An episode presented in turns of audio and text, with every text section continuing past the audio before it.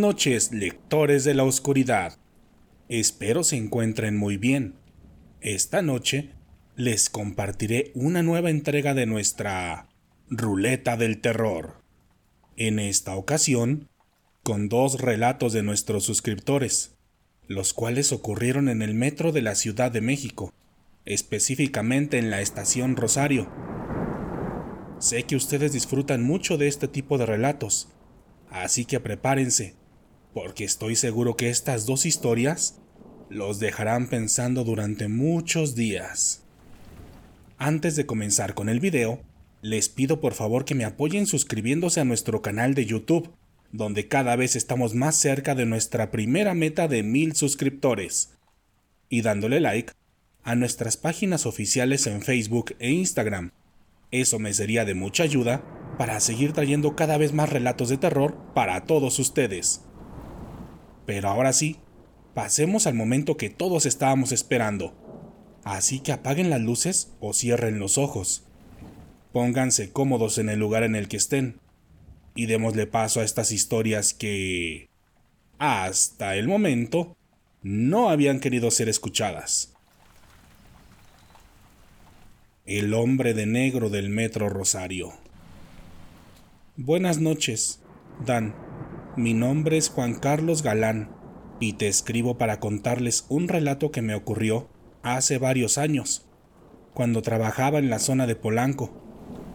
Por la naturaleza de mi empleo, solía salir bastante noche, y mi recorrido diario de mi lugar de trabajo a mi casa era de entre dos y tres horas, dependiendo del día, condiciones climatológicas y de cualquier imprevisto que pudiera salir en el transporte, sobre todo en el metro, ya que era en este donde pasaba la mayor parte de mi recorrido. Por el horario, para mí era común encontrar tanto los trenes como todas las instalaciones del metro casi vacías, con algunas personas viajando al mismo tiempo que yo, pero por lo regular, todos lo hacíamos bastante separados, como si quisiéramos disfrutar de la tranquilidad, a nuestra propia manera. En mi caso, siempre aprovechaba para escuchar relatos de terror en estos trayectos, ya que las condiciones del viaje propiciaban que me metiera más en las historias y que las disfrutara de una manera muy especial, pues antes consideraba que estos relatos los contaba la gente por mero entretenimiento, pues dudaba que todo aquello realmente pudiera existir. Pero todo cambió ese miércoles por la noche. Recuerdo que en esa ocasión Salí más tarde de lo normal, porque ese era el último día laboral de la semana para la mayoría de la gente, pues jueves y viernes serían días festivos en México, por lo que la mayoría de las personas habían aprovechado para salir esa noche y relajarse en los restaurantes nocturnos de la zona. Cuando salí, me puse los audífonos y caminé más rápido que de costumbre para alcanzar el último metro que me llevaría de la estación Polanco a Rosario, y de ahí debía transbordar nuevamente para llegar a otra estación, donde todavía debía tomar un camión para llegar hasta mi casa. Durante el camino, no recuerdo que me hubiera ocurrido nada paranormal o que sintiera algo extraño. Al contrario, el ambiente era festivo y las personas festejando no propiciaban ese tipo de ideas. Pero todo cambió cuando comencé a bajar las escaleras del metro. Recuerdo que mientras más bajaba y me iba adentrando en el largo túnel de la estación, más aumentaba una sensación de vacío en mi pecho, además de que la temperatura de la estación era considerablemente más fría que la temperatura del exterior, y eso llamó fuertemente mi atención, ya que por lo regular era al revés. Pero insisto, no le tomé mayor importancia a estas circunstancias o señales porque yo no creía en nada sobrenatural. Así que solo cerré bien mi sudadera y seguí con mi camino, apresurándome lo más que podía para alcanzar el metro que estaba llegando justo en ese momento a la estación. Durante la primera parte del viaje, de Polanco a Rosario, la sensación de vacío en mi pecho se acrecentó más, y con el paso de las estaciones, comencé a sentir una sensación de miedo y nerviosismo en mi estómago por lo que me quité un momento los audífonos para relajarme y hacer respiraciones profundas. Mientras lo hacía, aproveché para mirar hacia los otros vagones, y hasta donde daba mi mirada, no alcanzaba a ver a nadie más, por lo que supuse que iba viajando completamente solo. Con las respiraciones profundas, comencé a controlar un poco aquella sensación de incomodidad que sentía, pero justo cuando estábamos a dos estaciones de llegar al metro Rosario, la luz de los vagones del metro comenzó a fallar. Primero, comenzó a parpadear rápidamente, y después de unos cuantos segundos, se apagó por completo, y en esa total oscuridad transcurrió el último tramo del viaje. Pero lo que llamó más mi atención fue que a lo lejos comencé a escuchar claramente algunos susurros de personas platicando. Por el número de voces, podría jurar que se trataba de un grupo de entre tres a cinco personas, por lo que imaginé que quizá me había equivocado, y en realidad más pasajeros iban viajando conmigo en ese momento. Pero cuando llegamos a Metro Rosario, no vi a nadie más. Yo era el único que bajó de ese tren, pese a que esa era la terminal de la línea, y por el horario, el metro ya no daría servicio. Al darme cuenta de eso, la sensación de miedo y nerviosismo regresó, pero yo me volví a colocar mis audífonos para continuar con mi recorrido y aprovechar para pasar rápidamente a los baños de la estación. Cuando entré, pensé que los baños estarían totalmente solos por la hora, pero justo en el último sanitario alcancé a ver a otro hombre. Cuando lo vi, me dio mucho miedo. Recuerdo que hasta salté del susto, porque pensé que yo estaba solo en el lugar, además de que aquel tipo imponía mucho. Era bastante alto, fornido y de piel morena, vestido completamente de negro, con un enorme sombrero del mismo color, el cual no me dejó ver su rostro. Tras el encuentro, entré al baño y procedí a hacer lo mío, pero cuando estuve dentro de la cabina del baño, comencé a percibir un fuerte olor a tierra mojada, acompañado de una peste insoportable, la cual se asemejaba bastante al olor del azufre, además de que la temperatura volvió a descender, acercándose bastante a una sensación helada. Al sentir eso, me apuré todavía más, y unos minutos después ya me estaba lavando las manos rápidamente, pero cuando levanté la mirada para verme en el espejo, Aproveché para observar en dirección al último sanitario, y cuando lo hice, me di cuenta que la puerta estaba abierta y que el baño estaba totalmente vacío. Al percatarme de eso, salí rápidamente del lugar y me fui corriendo para transbordar al otro metro, y mientras lo hacía, pensaba en lo que acababa de suceder, intentando darle alguna explicación lógica a la situación, pero por más que lo intenté, no la encontré, ya que era imposible que aquel hombre hubiera salido del lugar sin que yo pudiera escuchar sus pasos o el fuerte ruido que hacen los torniquetes cuando una persona pasa a través de ellos. Así continué corriendo por el transborde del metro, totalmente concentrado en mis pensamientos e intentando darle una explicación a todo lo que estaba viviendo.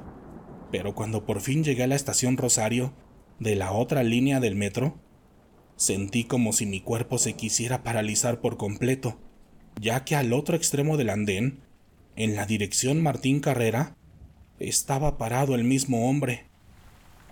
Cuando lo vi, el olor a tierra mojada y azufre invadió toda la estación, y la sensación de frío ya era totalmente incontrolable para mí. Al hombre pude verlo en todo su esplendor durante unos cuantos segundos, ya que justo en ese momento iba llegando el metro. Pero solo puedo decirles que la experiencia fue totalmente horrible, ya que nuevamente no pude ver su rostro claramente.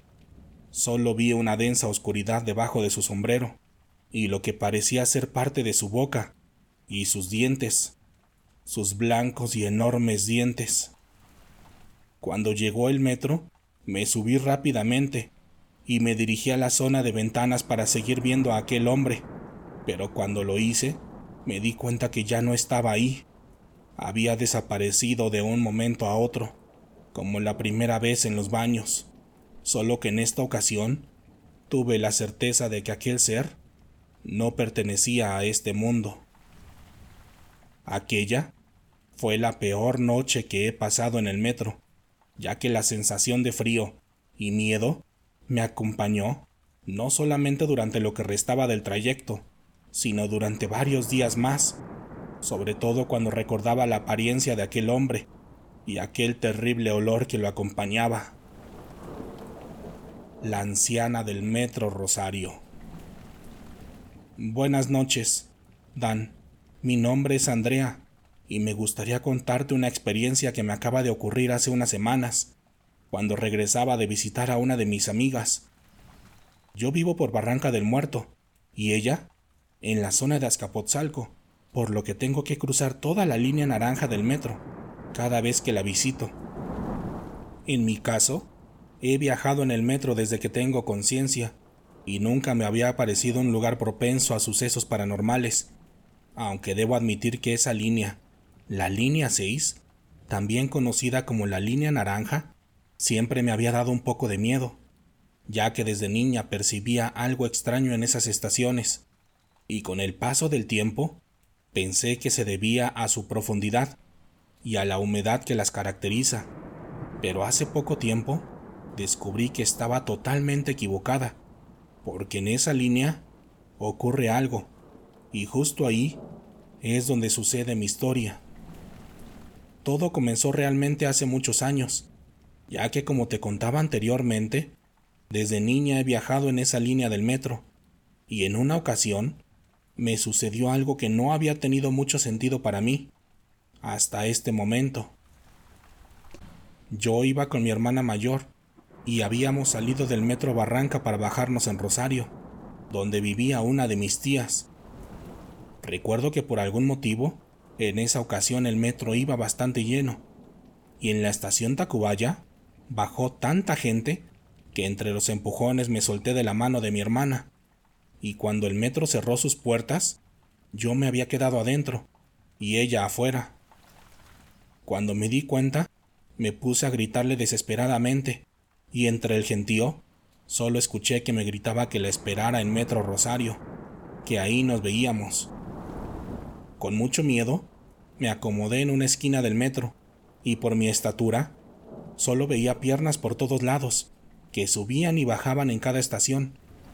Con el paso del recorrido, recuerdo que pude sentarme en una silla que se desocupó, y eso me hacía sentir más tranquila. Pero justo cuando estaba a dos estaciones de llegar, y cuando el metro ya iba más vacío, vi que una extraña señora se subió.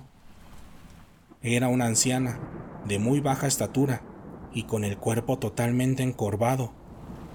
Iba vestida totalmente de negro, tenía un extraño sombrero y un velo que no dejaba ver su rostro.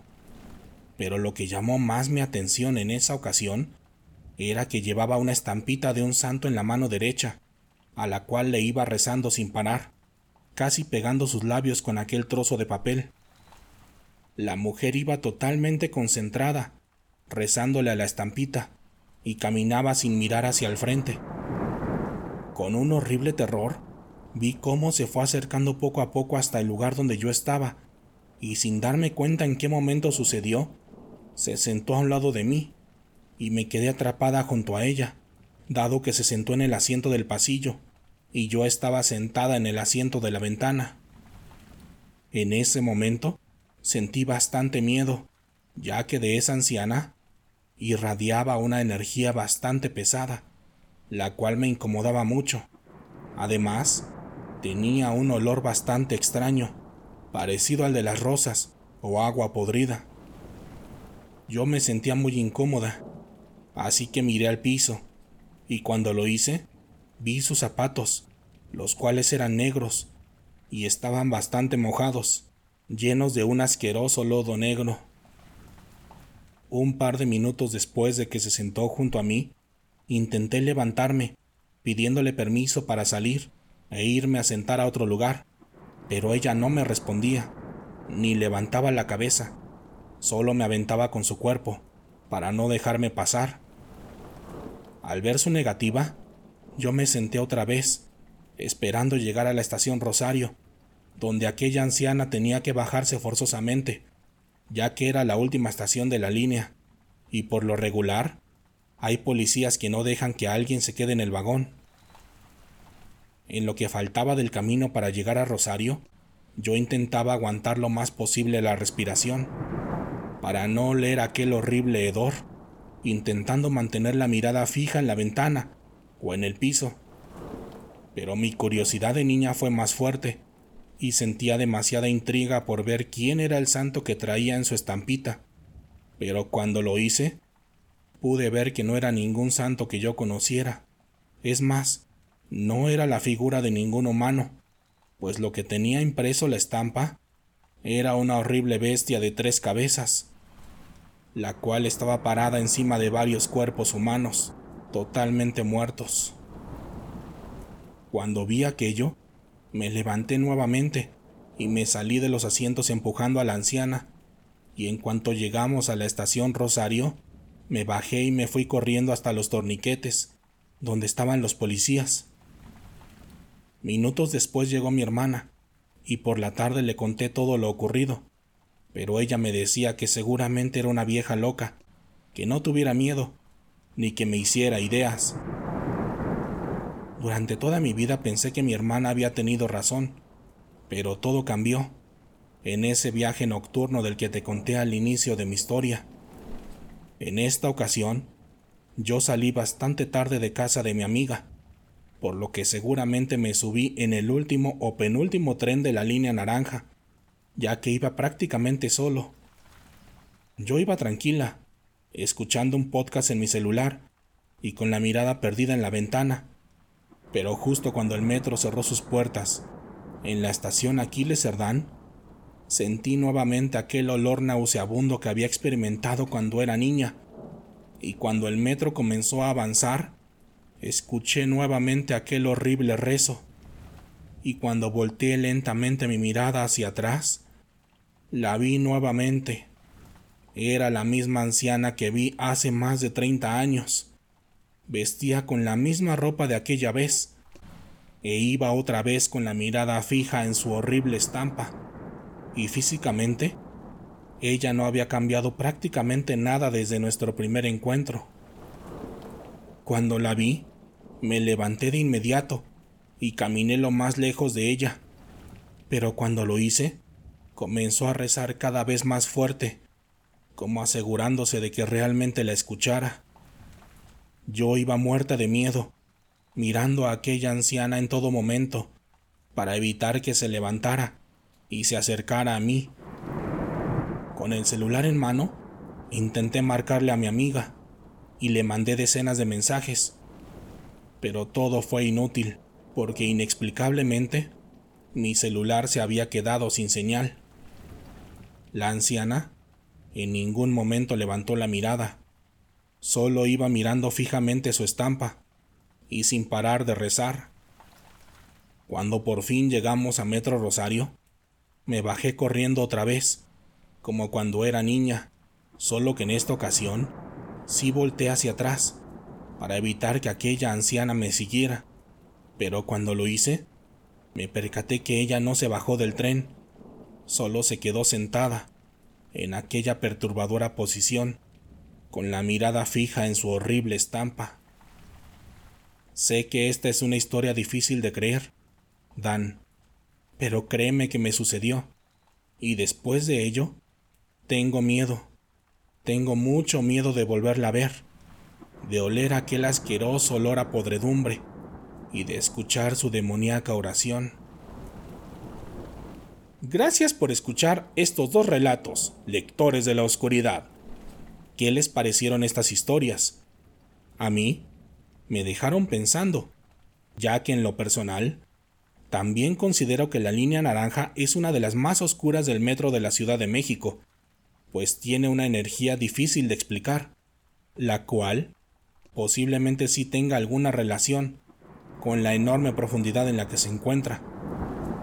Así que recuerden, si ustedes también han vivido alguna experiencia paranormal Mientras viajan en cualquier línea del metro, pueden enviarnos la manera de mensaje directo a través de Facebook o Instagram o al correo letras de la oscuridad Si quieren apoyar este proyecto para que continuemos trayendo cada vez más relatos de terror para todos ustedes, por favor ayúdenme dejando un comentario, compartiendo el video con alguien más y sobre todo, suscribiéndose a nuestro canal de YouTube. En esta ocasión, háganme saber si llegaron al final del video, contándome en la sección de comentarios cuál fue la historia que más les gustó, o si están en Facebook, compartiendo un emoji o un GIF de una anciana. Ya saben, si veo su comentario, estén seguros que les contestaré. Antes de despedirme, quiero aprovechar para enviarles saludos a algunos lectores de la oscuridad que se han suscrito recientemente al canal de YouTube, como Tlatuani Albarrán, Viridiana Reyes, Juan Carlos Galán, Luis Aguilar Mendoza y Akira Fudo. Muchas gracias a todos ustedes por el apoyo. Y también muchas gracias a todas las personas que nos escuchan en el Estado de México, sobre todo en Toluca, donde nos cuentan que hay varios lugares llenos de actividad paranormal. Si quieren saludos como ellos, solo apóyenme suscribiéndose al canal de YouTube y háganmelo saber en los comentarios. Por lo pronto, ha llegado el momento de despedirme, pero podemos seguir en contacto a través de nuestras redes sociales oficiales en Facebook e Instagram, o a través de mi cuenta personal de Twitter, donde pueden encontrarme como Wario Dan.